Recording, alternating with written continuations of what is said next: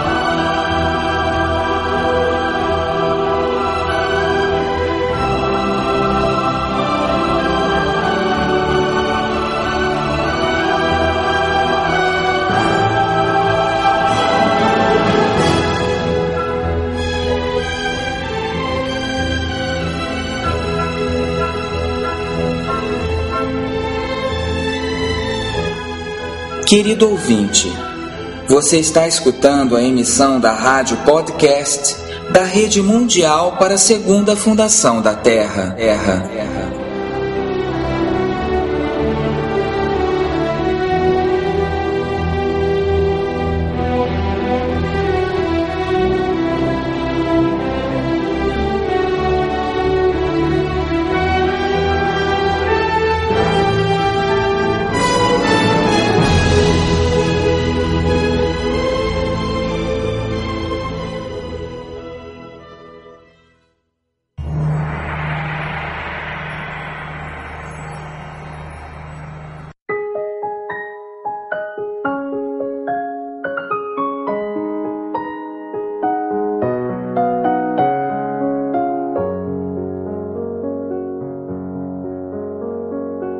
Durante séculos, santos e mestres diziam que a renúncia é o único caminho de conhecimento. A aceitação da vida física como o ato do ignorante. O cessar do nascimento como o uso correto do nascimento humano. Muitas vozes se unem em um grande consenso de que neste mundo de dualidades não pode existir nosso reino celestial. Senão, além de todas as manifestações mundanas, em algum nirvana, onde toda a experiência separada se perca na unidade divina. Sejam todos bem-vindos a um novo programa da Rádio da Rede Mundial para a segunda fundação da Terra. Nosso programa de hoje trata sobre o Nirvana. Para saber mais sobre o assunto, falaremos sobre as posturas do materialista e do asceta. Explicaremos a via da liberação e sua utilidade. Falaremos do karma e da verdadeira liberação, e também do papel do desejo de salvação pessoal. Bem-vindos a todos novamente. Iniciemos agora o nosso programa de hoje.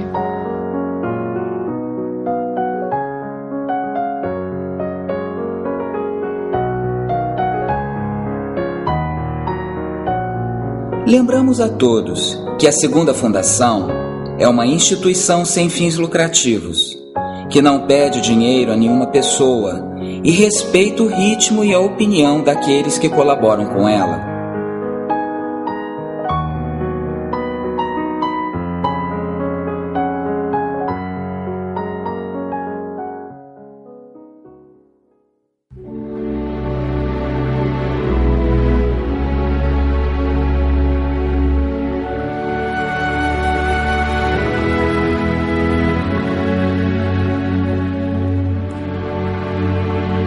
Abriremos agora nossa sessão de sabedoria e conhecimento.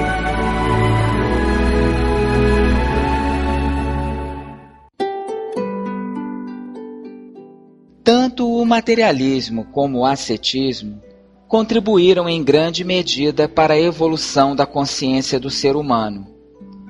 Vejamos o processo. O materialista justifica com seu ponto de vista a matéria como realidade. Para ele, este mundo relativo é a única coisa da qual, em certo sentido, pode estar seguro. E ver o além como algo totalmente desconhecido, o inexistente, como se fosse um sonho da mente, uma abstração do pensamento, divorciado da realidade. Com uma visão contrária, nos encontramos com o asceta, o sannyasi. Seu ponto de vista é o de um mundo relativo, como uma criação da mente e dos sentidos, como um sonho, como uma abstração de sentido contrário à mentalidade que se afasta do conhecimento puro e eterno. O mundo da matéria é afirmado pela experiência dos sentidos físicos, os quais, claro que por si mesmos, são incapazes de perceber algo imaterial, algo que não vemos. Nos persuadirão de que o suprassensível, o que está além dos sentidos e não captado por eles, é algo real. Este é um vulgar e rústico erro de nossos órgãos corporais, diz Shri Aurobindo. Inclusive, no mundo da matéria, há existências das quais os sentidos físicos são incapazes de tomar conhecimento. Não só existem realidades físicas que são suprassensíveis, segue dizendo Shri Aurobindo, senão também se a evidência e a experiência são de todo uma prova da verdade, existem sentidos que são suprafísicos e não só podem tomar conhecimento das realidades do mundo material sem o auxílio dos órgãos sensoriais corporais, senão que podem colocar-nos em contato com outras realidades.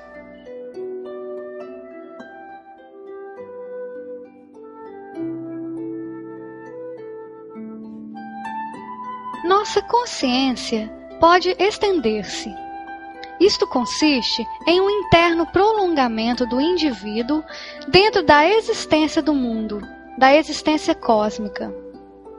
A possibilidade de uma consciência cósmica da humanidade tende a admitir-se lentamente na moderna psicologia, como a possibilidade de mais plásticos instrumentos de conhecimento ainda que todavia hoje em dia seja qualificada como alucinação.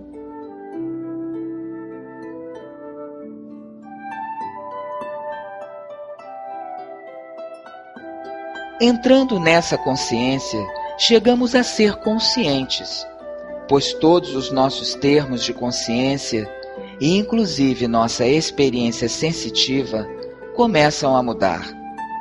Chegamos a ser conscientes da matéria como uma só existência e dos seres ou corpos como suas formações materiais, nas quais a existência única se separa fisicamente em um corpo individual, desde si mesma, e assim em todos os demais, e reiteradamente mediante meios físicos, estabelece comunicação entre estes múltiplos seres. Tanto a mente como a vida as experimentamos de maneira similar, como a mesma existência única em sua multiplicidade de pessoas. E se escolhemos, podemos avançar mais. Depois de atravessar muitas etapas, chegaríamos a ser conscientes de uma supramente, cuja operação universal é a chave de todas as nossas atividades não nos fazemos simplesmente conscientes desta existência cósmica e mundana, senão que somos conscientes nela. A percebemos na sensação, mas também estabelecendo-nos nela com o conhecimento. Nela vivemos como fizemos antes, no sentido ego, ativos e sendo conscientes, sentindo-nos unos com outros corpos, diferentes do organismo ao qual chamamos nós mesmos. Esta capacidade de extensão de consciência tem uma realidade maior que a física. Resulta então real ao homem que tomou contato com ela ou vive nela. real em si mesma, real em seus efeitos e obras. E assim como é real para o mundo, que é sua própria expressão total, de igual maneira o mundo é real para ela, mas não como existência independente, pois nela, nessa experiência superior e não obstruída, percebemos que consciência e ser não diferem um do outro, pois tudo é o um.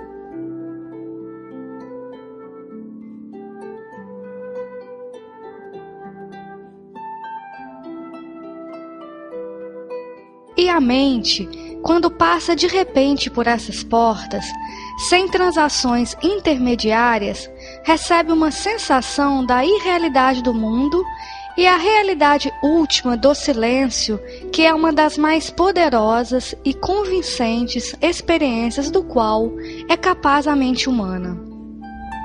Aqui temos o ponto de partida para o asceta, contrário ao materialista. O asceta tem uma visão mais completa, mas igualmente mais perigosa em seus efeitos sobre os indivíduos e as coletividades que escutam seu potente chamado ao deserto. Esta é a renúncia do asceta.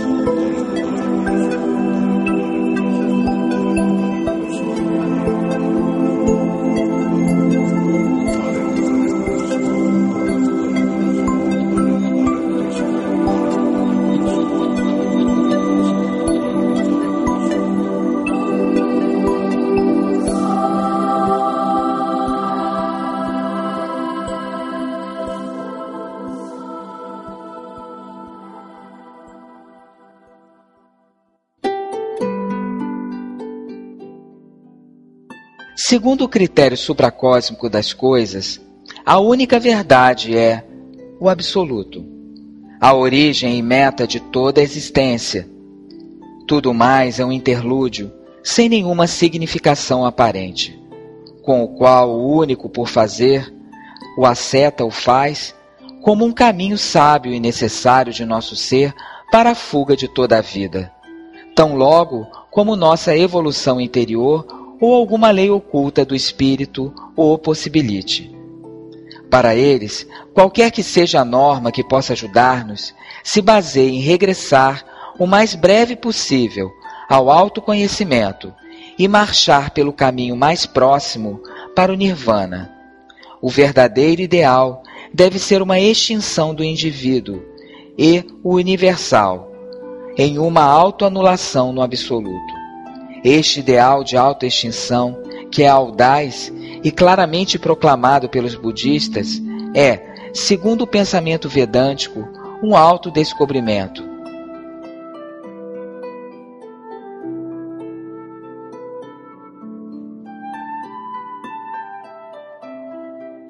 O nirvana representa então uma fase intermediária útil, mas não indispensável, neste passo da visão comum a outra visão. Nos despoja da ilusão ou ignorância em que vivemos.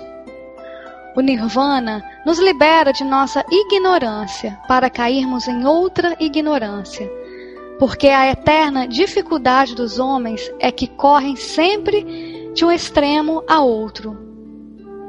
Se sentem, diz Siri Aurobindo, sempre obrigados a negar uma coisa para afirmar outra. Se tomou, então, uma fase intermediária. O Nirvana, pelo ponto final, como também se tomaram, como final outras grandes experiências espirituais, quando em verdade não existe nenhum final, senão uma elevação constante, uma ampliação constante da verdade.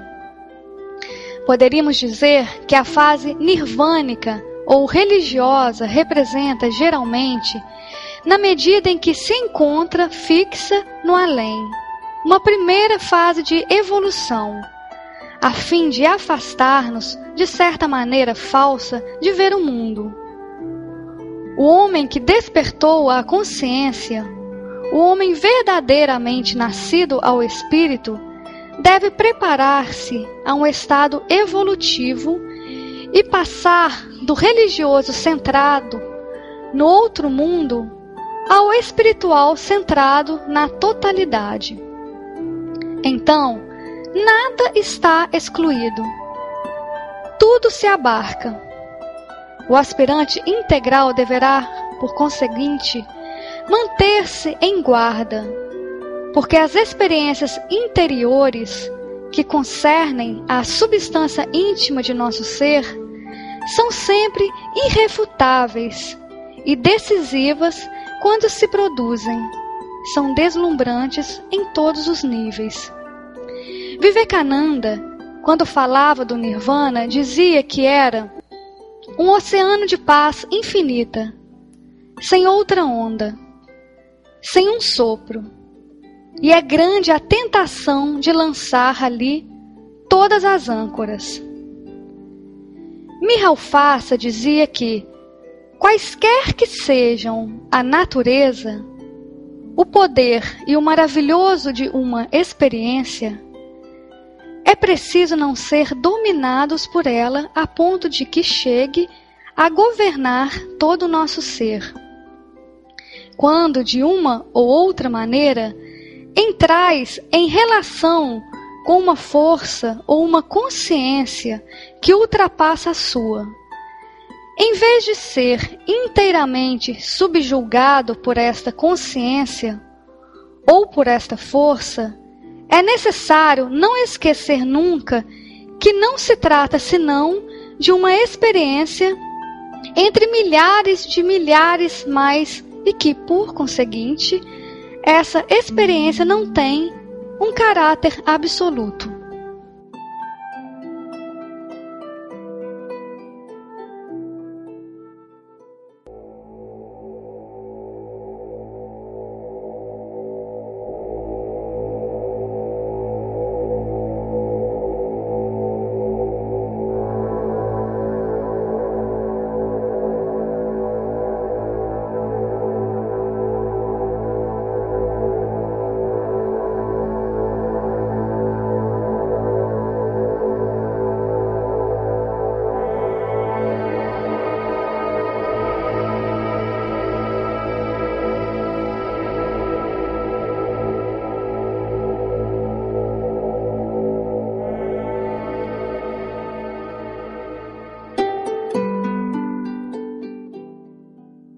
No livro A Síntese do Yoga, Shri Aurobindo diz: O desejo de salvação pessoal, por mais alto que seja sua forma, é um resultado do ego. Leva a uma ideia de nossa própria individualidade, seu desejo de bem e bens pessoais, de seu anseio de liberação do sofrimento ou de sua demanda de extinção do problema do tornar-se e faz que isso seja o objetivo supremo de nossa existência. Elevar-se além de desejo de salvação pessoal é necessário para a rejeição completa desta base de ego. Se buscamos a divindade, será por ela somente e por nada mais. Então, esse é o supremo reclame de nosso ser, a mais funda verdade do espírito. Perseguir a liberação, a liberdade da alma, a realização de nosso eu verdadeiro e supremo, a união com a divindade, só se justifica porque é a lei mais excelsa de nossa natureza, porque se trata da atração do que em nós é inferior para o que é supremo, porque é a vontade divina em nós. Essa é sua justificação suficiente e sua única razão mais verdadeira.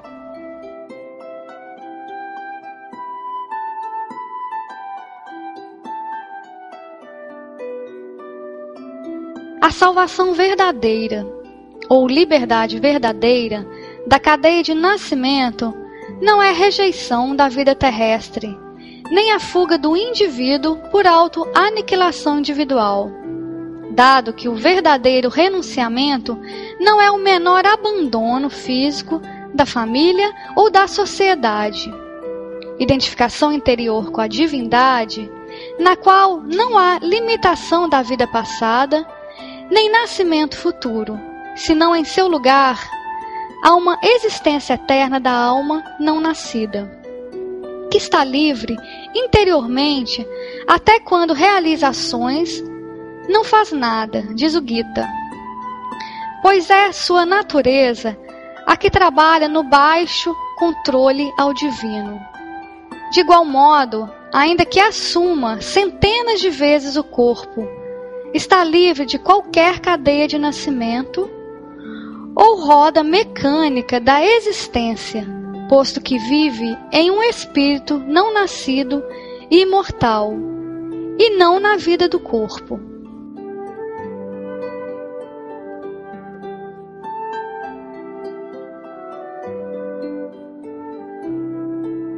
O apegar-se a escapar ao nascimento, à roda do nascimento, supõe para o buscador ter um apego quem quer que o conserve deve rejeitá-lo e afastá-lo de si. Pois seu yoga não se limita à realização do divino, além de todo o mundo, pela alma individual. Abarca também a realização do mundo, a soma total de todas as almas aqui, e, portanto, não pode ser reduzido ao movimento de uma salvação e fuga pessoal.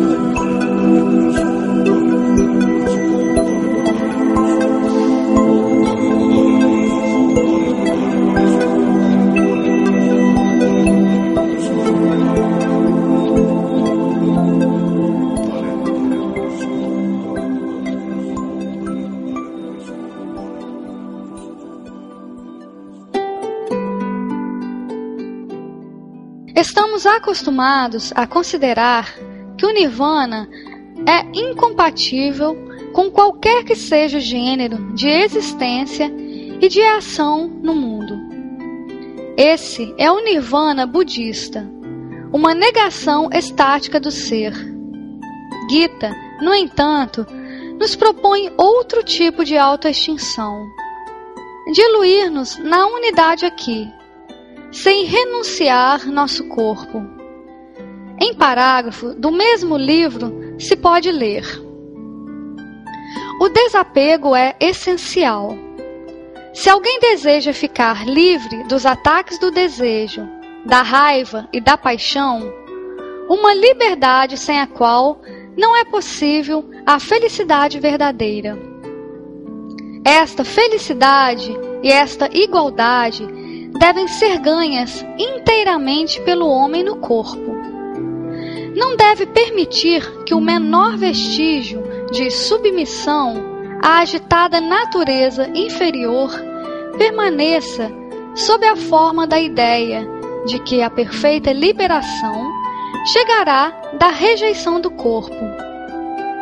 Uma perfeita liberdade espiritual deve conseguir-se aqui, embaixo, sobre a terra possuída e saboreada na vida humana.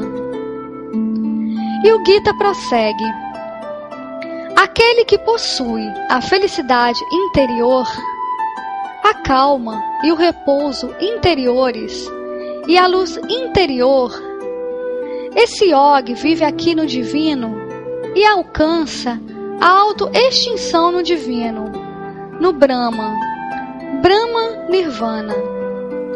Aqui, muito claramente, Nirvana significa a extinção do ego no eu interior, no eu superior espiritual, que é eternamente atemporal, inespacial, não atado pela cadeia de causa e efeito nem pelas mudanças da mutação universal. O yogi deixa de ser o ego, a pequena pessoa limitada pela mente e pelo corpo, e vive então em Brahma, no divino. Está unido em consciência com a divindade imutável.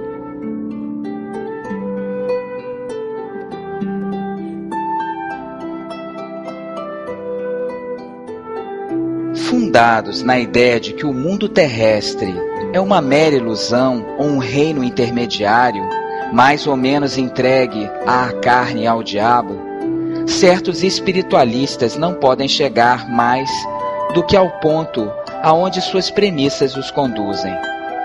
E é natural que busquem fora deste mundo o bem e a liberação, em vez de explorar pacientemente todos os recursos humanos.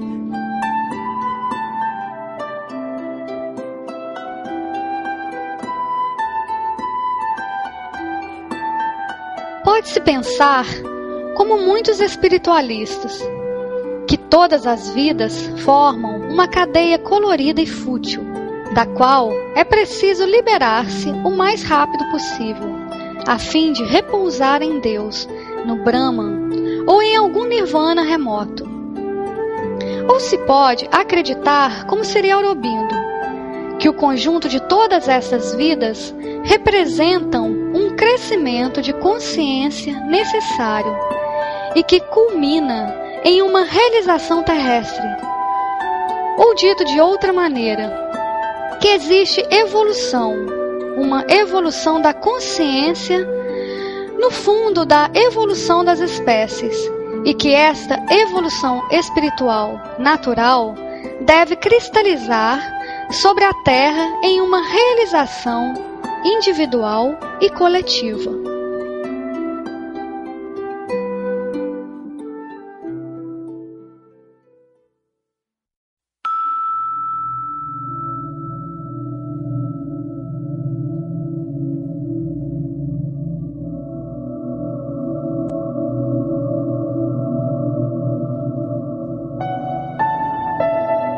Você está escutando a rádio da Rede Mundial para a Segunda Fundação da Terra. www.asegundafundação.com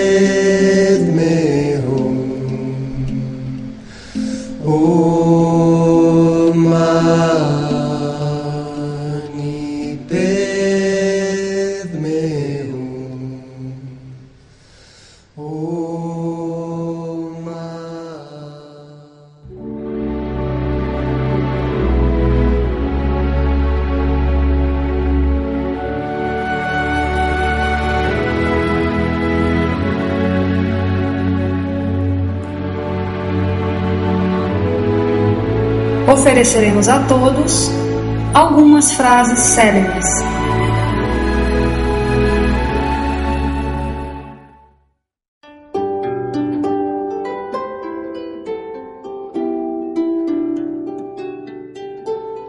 A grande lenda de Amitabha Buda diz que se voltou quando seu espírito estava no umbral do Nirvana e formulou o voto de não cruzá-lo até que um só ser permanecesse no pesar e na ignorância.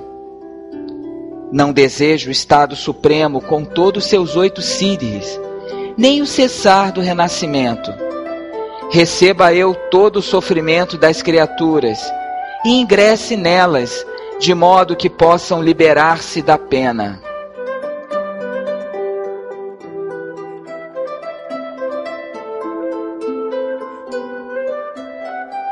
Grande Swami Vivekananda, adepto do Vedanta, disse: Perdi todo o desejo de salvar-me.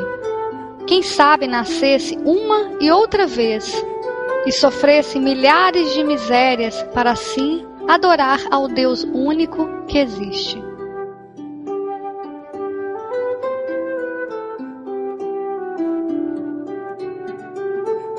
A razão mais correta de por que devemos buscar a liberação não surge individualmente do pesar do mundo, ainda que essa liberação também nos seja brindada, mas deve ser una com a divindade.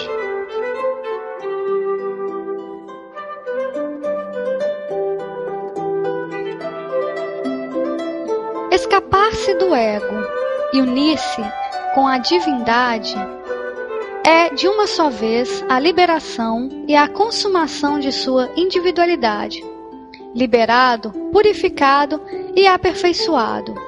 Desse modo, o indivíduo vive consciente e inteiramente, como foi proposto desde o princípio, em e para a divindade no mundo e na transcendência, assim como para a vontade divina no universo.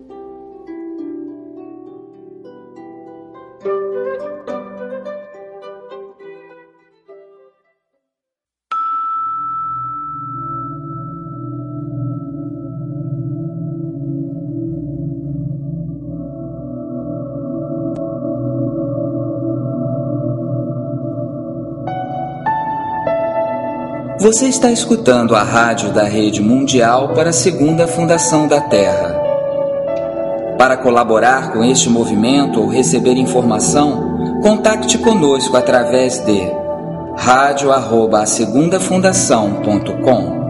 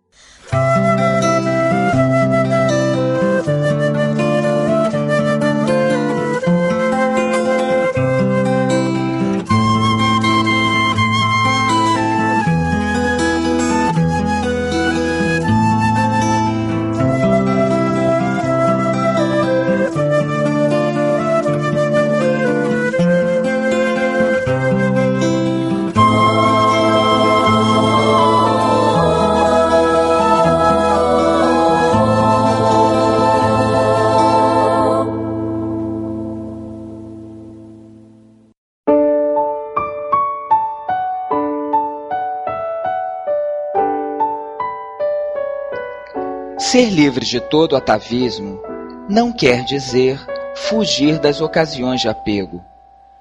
Todas as pessoas que afirmam seu ascetismo não somente fogem, senão que previnem aos outros do que não devem tentar. Quando alguém tem necessidade de fugir de uma coisa para não prová-la, isso quer dizer que não se está acima dela. Se está, todavia, nesse nível. Tudo o que se suprime e diminui ou reduz não libera. A liberdade deve ser provada na totalidade da vida e das sensações. Para se estar acima de todo erro possível, alguém tem a tendência de suprimir as ocasiões de erro. Por exemplo, se alguém não quer dizer palavras inúteis, não fala. As pessoas que se consagram ao silêncio imaginam que isso é controlar a palavra, mas isso não é verdade. É unicamente suprimir a ocasião de falar e, portanto, de dizer coisas inúteis. Com a alimentação é o mesmo. Não comer mais que o necessário. E a tendência natural é o jejum. Esse é um erro. Por medo a equivocar-nos em nossas ações, não fazemos já nada. Por medo a equivocar-nos com nossas palavras, nos calamos. Por medo a comer pelo prazer de comer, não se come nada. Isso não é a liberdade. Isso é simplesmente reduzir a manifestação a seus mínimos, e o resultado natural é o nirvana. Mas se o divino quisesse somente o nirvana, não haveria nada mais que o nirvana. E é evidente que o divino concebe a coexistência de todos os contrários, e que para ele isso deve ser o começo de uma totalidade. Portanto, alguém pode, evidentemente, sentir-se inclinado a isso, escolher uma só de suas manifestações, quer dizer, a ausência de manifestação. Mas isso é, todavia, uma limitação, e essa não é a única maneira de encontrar o divino. Essa é uma tendência muito estendida, que provém provavelmente de uma sugestão antiga, ou talvez de uma pobreza, de uma incapacidade reduzir, reduzir, reduzir suas necessidades, reduzir suas atividades, reduzir suas palavras, reduzir sua alimentação, reduzir sua vida ativa. E tudo isso se torna tão, tão estreito na aspiração de não fazer, não fazer nada, se suprime a ocasião de fazê-las mas o caminho é o da ação com consciência, que é muito, muito mais difícil. Eu acredito que essa era a ideia dos apóstolos da renúncia. Suprimir tudo o que vem de fora ou de baixo, de modo que, se algo do alto se manifeste, se esteja em estado de recebê-lo. Mas, Desde o ponto de vista coletivo, é um processo que pode levar milhares de anos. Desde o ponto de vista individual, é possível, mas então há que manter intacta a aspiração de receber o verdadeiro impulso. Não a aspiração à liberação completa, senão a aspiração à identificação ativa com o Supremo quer dizer não querer mais que o que ele quer, não fazer mais que o que ele quer, não existir mais que por ele e nele. Assim que alguém pode provar o método da renúncia, mas é o método de quem quer cortar os laços com os demais. E pode haver alguma integralidade neste caso? Isto não me parece possível.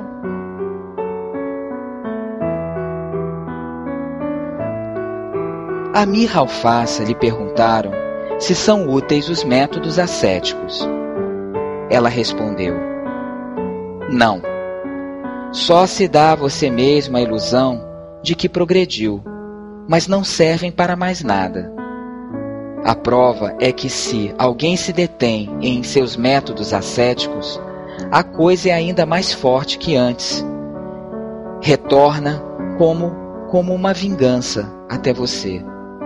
Depende também do que você chame de métodos ascéticos. Se é não dar atenção à satisfação de seus desejos, isso efetivamente não é ascetismo, é sentido comum. Os métodos ascéticos são coisas como jejuns repetidos, obrigar-se a resistir ao frio, em realidade, torturar um pouco seu corpo. Isso, sem dúvida, só lhe dá um orgulho espiritual, mas não é nada mais que isso. Não domina nada em absoluto, só porque se satisfaz o orgulho e pode inflar-se em sua vaidade.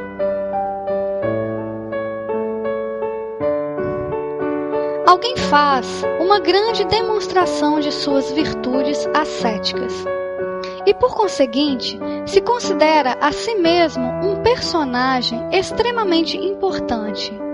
E isto o ajuda a suportar muitas coisas. É muito mais difícil conquistar os próprios impulsos calmamente, sossegadamente e impedir que se apresentem. É muito mais difícil não estar apegado às coisas que possui que não possuir nada. Requer maior qualidade não estar apegado às coisas que não possui, que não ter paixões ou reduzir as possessões a um número estrito. É muito mais difícil, acreditem-me. É um grau de mérito moral muito maior. Simplesmente observe esta atitude.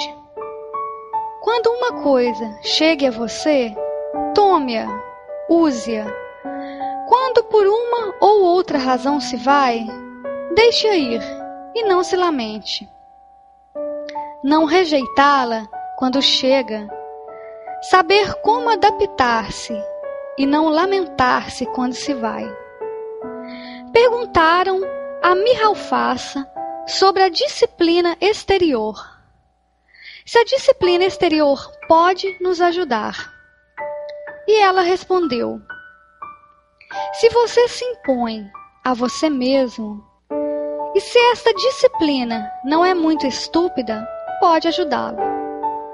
Todas as disciplinas ascéticas são, como se praticam comumente, os melhores meios para fazê-lo sentir-se orgulhoso, para construir em você um orgulho tão magnífico que nunca, nunca pode ver a verdade. Terá que ser derrubado com golpes de martelo. A primeira condição é uma humanidade saudável, que sabe dar-se conta de que, a menos que seja sustentado, alimentado, ajudado, iluminado, guiado pela divindade, você não é nada em absoluto. Aí está. Quando você sentiu isso, não só compreendeu com sua mente, senão sentiu até em seu próprio corpo então começará a ser sábio, mas não antes.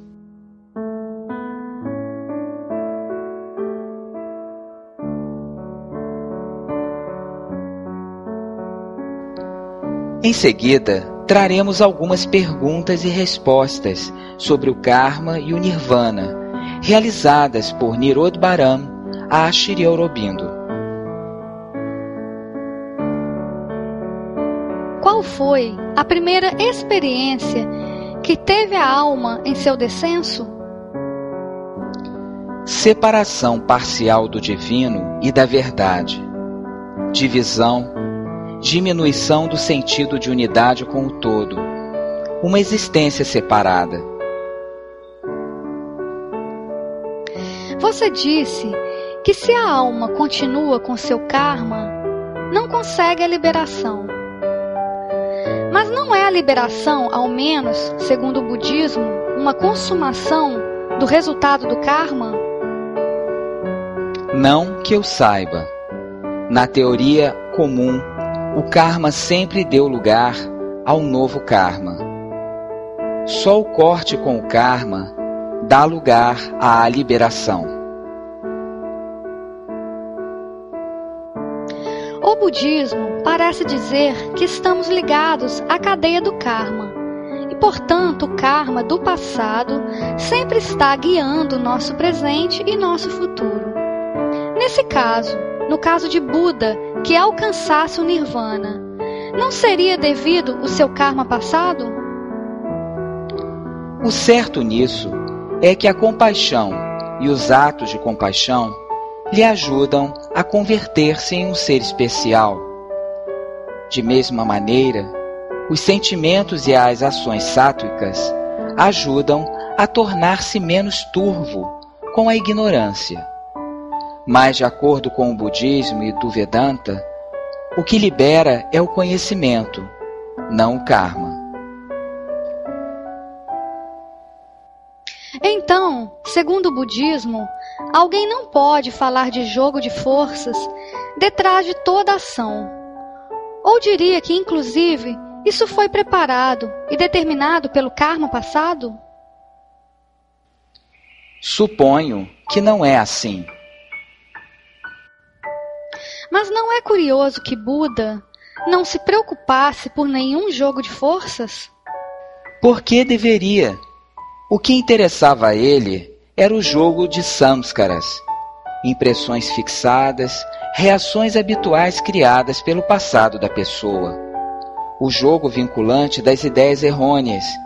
E seu objetivo, em conjunto, era liberar-se disso. Parece que ele entrou mediante seu esforço e sua luta pessoal, não é assim? Sim, porque seu objetivo era a salvação individual. E para ele, Deus e sua força consciente não existiam. Somente o permanente acima e uma cadeia mecânica de karma abaixo. O desfazer a cadeia de reações criadas no passado, que cria o indivíduo, é a finalidade o indivíduo é um nó que deve desfazer-se a si mesmo mediante a negação de tudo o que constitui a si mesmo. Deve fazê-lo o indivíduo, porque quem mais vai fazê-lo por ele? Não há ninguém. Todos os demais, inclusive os deuses, são somente outros nós, e não há nó que possa desfazer outro nó. Cada nó deve desfazer-se por si mesmo.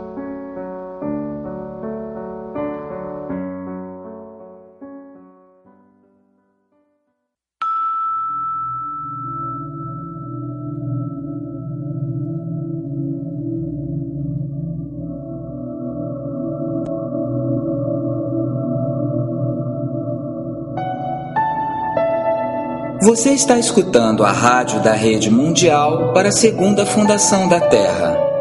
www.asegundafundação.com